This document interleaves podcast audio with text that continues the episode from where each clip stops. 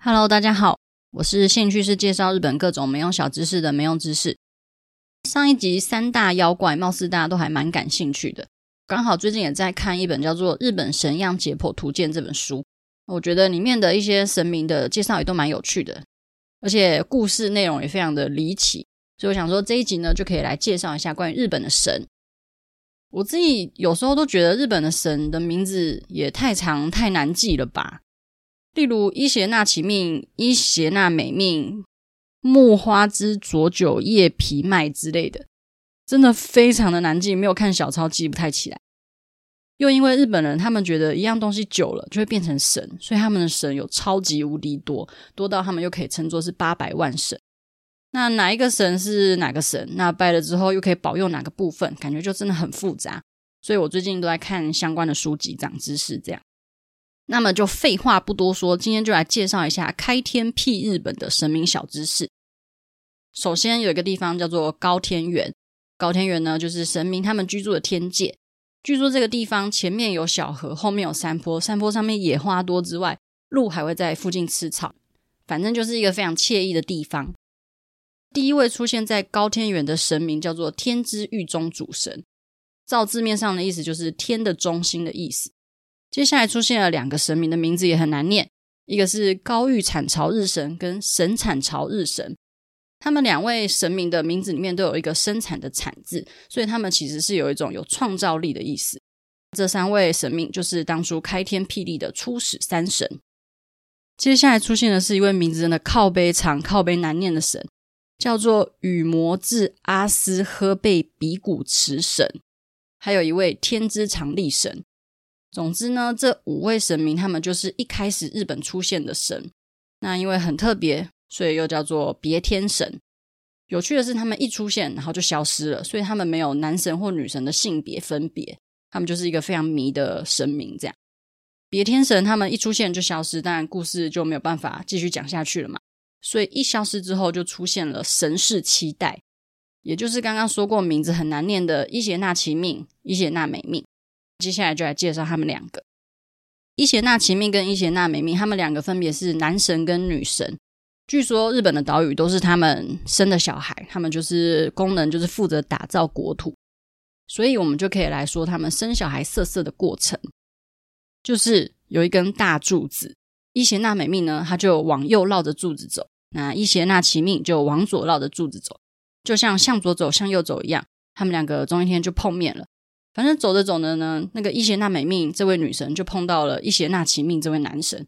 那伊邪那美命看着对方的身躯，就忍不住说了一句：“啊，好完美的男性啊！”伊邪那岐命好像有点不太能接受这么主动的女性，但是又想着管他的，反正有正妹送上门，当然不能说不啊。所以他们就开始做色色的事情。但是因为神明做色色的事情，还是一件神圣的事情嘛，所以我们就。简称为神明打架好了，反正两位打了一架之后呢，伊邪那美命他就生出了第一个孩子，但是这个孩子他全身软趴趴，没有骨头，像水蛭一样，所以夫妻两个就将这个小孩命名叫水蛭子。水蛭子这个名字真的超可怜哎，如果他上小学的话，一定会被同学笑。但是水蛭子他还来不及被同学笑，他就被夫妻两个人用芦苇做的小船流放到大海里面。然后伊邪那岐命呢，就开始责怪伊邪那美命，他就说：“都是你太主动了啦，女生哪有那么主动了？太主动不好，就是你太主动才会生出这种没骨头的小孩。”我看到这边觉得伊邪那岐命很渣诶，但是因为他是神明，我们也不好意思说什么，所以呢，他们就继续神明打架，然后陆陆续续又生了许多比较完整的岛屿出来。那你听到这边应该很好奇，那那位没骨头的被流放的水蛭子到底跑去哪里了？这位可怜的孩子后来就自力更生，在民间闯出了一片天。他就是现在大家也听过的七福神之一的惠比寿。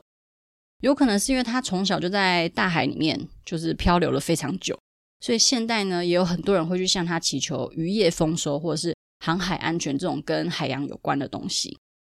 只能说水蛭子他没有走歪，真的是很谢天谢地，而且他还闯出一片名堂，变成大家都很喜欢的惠比寿，是一个非常励志的故事。接下来要讲一个稍微悲惨的故事，就是伊邪那岐命跟伊邪那美命生出的另外一个小孩，他就是火神火之家具土神。火之家具土神因为全身都是火，所以据说伊邪那美命他在生他的时候，因为火之家具土神真的太烫了，所以伊邪那美命的下半身就被火烧伤，他就整个命危，快要死掉了，然后开始一直呕吐啊，一直腹泻。他的呕吐物跟粪便还有尿液，全部都个别变成了其他神明们，这个又是另外一个故事了。总之，我们继续回到火之家具土神。因为他一出生就害妈妈这么痛苦，然后痛苦完之后就死掉了，所以就像玩偶游戏里面的羽山秋人一样，从小他爸爸伊邪那岐命就看他超不爽。但是至少玩偶游戏的羽山秋人的爸爸最后和羽山和好了。可是伊邪那岐命可管不了那么多，然后就拿出一把剑，把火之家具土神给砍死。其实，在以前呢、就是那种 远古远古的时代，火代表的意思就是死亡或者是不可控制的东西等等比较呃负面的意思。所以，其实伊邪那岐命他把火之家具土神给砍死的背后的意义，其实就也有那个人类去制服火焰，那或者是呃可以用火来做更多的事情，这种已知用火的意思在。那火之家具土神，因为它代表着火焰，所以人民就会拜他来祈求不要有火灾发生。也因为锻造金属的时候会需要用到火，所以火之家具土神也被视为是锻制之神，这样。好的，刚刚的故事里面其实莫名其妙又有一位神明诞生喽，猜猜看是哪时候？没错，就是伊邪那岐命他挥剑砍了火之家具土神的时候，剑上的血飞到了一颗石头上，于是从火焰中诞生的剑神剑狱雷神就出生啦！可喜可贺，可喜可贺。不过要讲剑狱雷神的故事之前，我还需要再介绍几个神才可以，所以我们就先继续讲回伊邪那岐命的下场。伊邪那美命，他因为生火之家具土神，所以死掉嘛。所以伊邪那岐命他就觉得很难过啊，很想要去黄泉找伊邪那美命，然后呃，希望可以跟他在黄泉里面度过下半生。殊不知呢，他一到黄泉，他就觉得哇塞，这地方也太可怕了吧！他整个被黄泉的景象吓得魂飞魄散，然后他就逃走，然后从此就隐居了。然后其实伊邪那美命他要前往黄泉之前。他在路口的时候就跟伊邪那岐命说：“我走的时候，请你千万不可以回头看我。”结果伊邪那岐命他就是那种叫你不要回头，你就会想回头；叫你不要想大象，你就会想着大象的那种人。所以伊邪那岐命他就回头了。所以他们两个其实就是终身不能再见到彼此的一个这个可悲的故事。好吧，伊邪那岐命接下来还有呢，因为他去过黄泉，所以他身上当然就会带一点就是比较不好的东西。所以他就去宫崎县进行了净身仪式，他就开始用那种圣水啊什么洗脸，洗着洗着，他的左眼就出现了天照大御神，然后右眼就洗出了月读命，鼻孔就洗出了须佐之男命，超强的啊！他自己都可以生出小孩来了，干嘛还要让伊邪那美命那么辛苦啦？总之，天照大御神就是掌管高天原的太阳神。那月读命呢？它是因为名字中有月亮的意思，所以就是让他掌管晚上的世界。须佐之男命则是被分配掌管海洋。结果须佐之男命他根本不管事，他一天到晚就只会想妈妈，一直哭，一直哭。反正须佐之男命他就被老爸伊邪那岐命放逐这样。但是须佐之男命他就跑去高天原啦。天照大御神以为他小弟要来抢自己的饭碗，所以他们两个就吵了一架。须佐之男命，他又是一个任性的家伙，他觉得自己明明就只是想要来借住而已，为什么还要被诬陷要抢哥哥的饭碗？所以须佐之男命就开始到处作乱，然后把地上用的全部都是大便。然后天照大御神就觉得哇，真的是都丢笑诶，超可怕，他就躲起来了。因为掌管太阳的天照大御神躲起来，所以天空就呈现了一片黑，所以人们就开始说须佐之男命他是风暴之神。反正，在高天原也待不下去了嘛，所以须佐之男命他就跑去了出云，在那边杀了八个头、八个尾巴、超大只、超可怕的八岐大蛇。他的杀法就是他准备了很大量的酒，然后灌醉那个大蛇的八个头。他趁着每个头都很醉的时候，就把那些头全部都砍下来。但是他砍这个大蛇的时候，其实还有附加条件，就是他希望当时就是被献祭的少女。杰明田比麦可以跟他结婚，所以后来呢，他也成功的把大蛇给杀死了，所以他就跟这个少女杰明田比麦结婚，过着幸福快的日子。所以须佐之男命他就从在天上是一个胡乱作乱的笑诶，变成地面上人人称爱的英雄。杰明田比麦这个名字应该还蛮熟悉的，因为有一些神社它也会祭祀杰明田比卖。同时，他跟须佐之男命因为过着幸福快乐的日子，所以其实也可以向杰明田比卖祈求良缘，这样子就会像月老的感觉。如果要祭须佐之男命，他是拜什么的话，可以参考我的祭法啦。但是我的祭法有点不太好，就是他不是曾经把高天原的地上用的都是大便吗？那因为大便又可以当做肥料嘛，所以土地就会因为大便，所以更加肥沃，很适合栽种植物。所以其实呢，须佐之男命他是祈求五谷丰收的，是不是这个祭法又简单又暴力，还不错？好吧，听到这边有没有觉得贵圈真乱的感觉？我觉得日本的神明故事真的都很酷很跳诶，而且记下来之后，如果你有机会去日本的神社，你可以看到说，哦，就是这个神，就是这个神把高天原用的满地都是大便，这种感觉就会有一种很熟悉、很兴奋的感觉。总之，日本真的有非常非常多的神，我现在讲了这么久，也才介绍不到百分之一而已，要全部介绍完，应该是有一点不太可能。但是如果有兴趣的话，大家可以找找看类似的书籍看，可能都会介绍的比较震惊跟详细。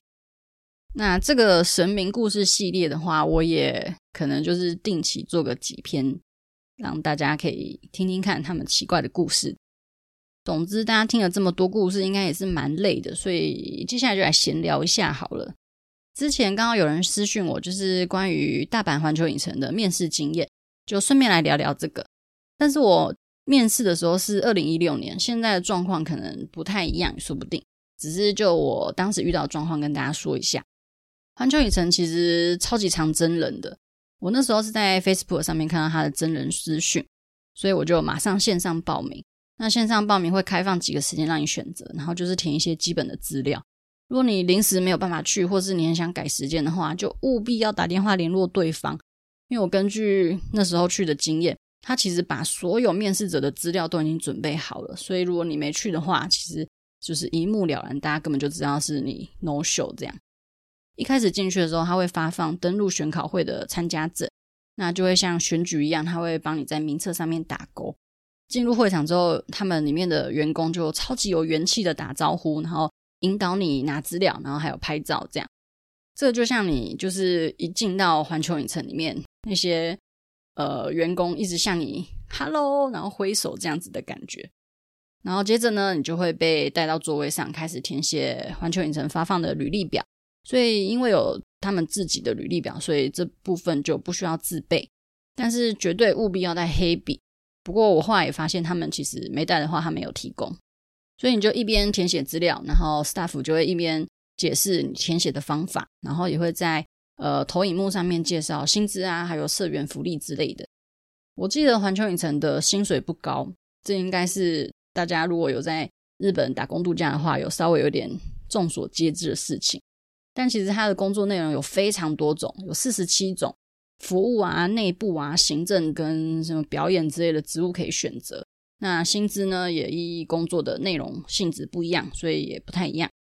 那你的资料上面就可以填写你想工作的部门志愿前三名。接下来就还蛮有趣的，就是各个职务的 staff 会出来很嗨的介绍自己的工作，真的是很嗨的那种，就像你在环球影城看到跟游客互动的那种夸张的程度，非常戏剧性的笑容啊，然后说话方式啊等等，整个很夸大，感觉就不是很适合我这种害羞内向的人。总之，资料填写结束之后，他们就会进行服装仪容检查。日本人他们都很讲究，你的 style 是不是很符合他们公司要求的样子。像环球影城，它就要有 USJ style，它不能戴放大片或者是有色隐形眼镜，然后你的头发也不能太亮，然后也不可以有彩绘指甲这样子。所以检查完之后呢，就要进行第一次的面试。这部分其实很快速，就是。大致确认一下资料，那因为整场也只有我一个外国人，所以我就还顺便带了在留卡去。最后呢，询问完你怎么知道这份工作之后，就会被请到传说中的小房间。接着，刚刚你填的志愿前三名的各个部门的负责人，他就会唱名，请你去第二次面试。第二次面试呢，就会问的比较仔细一点点。哦，对，一定会被问到，就是你为什么会想要来环球影城工作这个必问。所以，如果大家以后有兴趣想要去面试的话，这一题一定要好好准备。所以面试官当时感觉对我也蛮有兴趣的，但是他最后他就看了一下我是外国人，他就说，嗯，不太确定 Working Holiday 他们这次能不能收。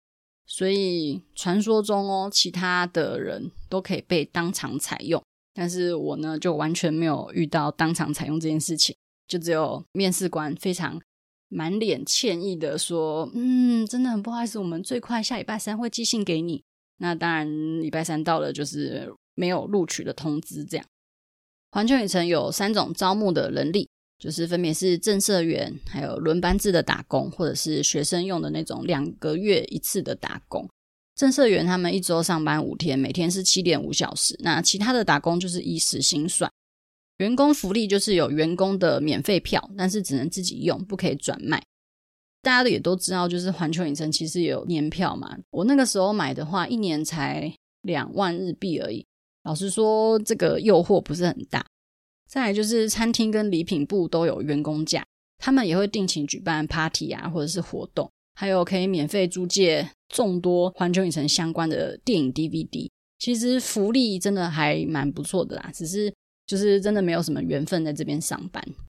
自己还蛮爱环球影城，因为之前在大阪住过一阵子嘛，那时候就是买年票超爽的啊，随时都可以一直去。像异手龙跟哈利波特在非假日的时候，大概一天还可以玩到各个时候三次左右，就是玩疯了。现在新的园区是马里欧，诶，超想去的，就真的只能祈求这个疫情赶快平静下来，就可以赶快出去玩。好吧，那我们今天就来进行重点整理喽。大家应该已经忘光光了。首先是初始三神，分别是天之御中主神、高御产巢日神跟神产巢日神。他们没有性别，一出现就消失。消失之后出现的是神世七代，其中男神伊邪那岐命跟女神伊邪那美命，他们就神明打架，然后生出了第一胎水质子。水质子就是后来的惠比寿，你可以拜渔业丰收、航海安全。接下来火神火之家具土神，他因为出生的时候烧伤了妈妈伊邪那美命的下半身，所以就被爸爸伊邪那岐命拿剑砍死。剑神剑域雷神他就出现了。伊邪那岐命因为伊邪那美命死掉，然后到了黄泉。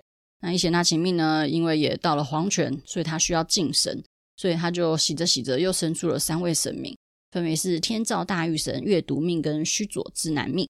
天照大御神管太阳跟高天远，阅读命馆夜晚。须佐之男命他原本是小屁孩，但是他大闹高天原，结果后来因为杀了八岐大神，所以变成了英雄，还和杰明天比麦过着幸福快乐的日子。